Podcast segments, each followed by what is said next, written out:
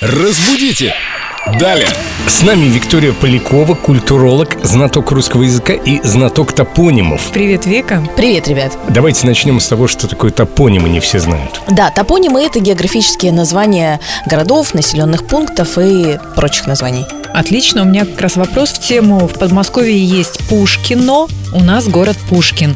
Как правильно говорить в предложенном падеже? С нашим Пушкиным все понятно. В Пушкине. А вот что с подмосковным? В Пушкино или в Пушкине? Согласно строгой норме, должно было быть в Пушкине, потому что топонимы склоняются.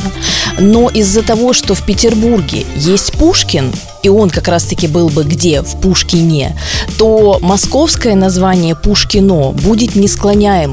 Остается без склонения с таким же окончанием Пушкино. Мгм. Чтобы не путать. Да, да, совершенно верно. Два великих пригорода великих городов. Ну, давайте строгие нормы оставим московскому Острогино.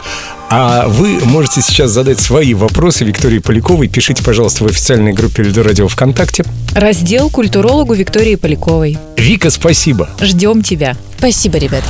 Разбудите! Далее!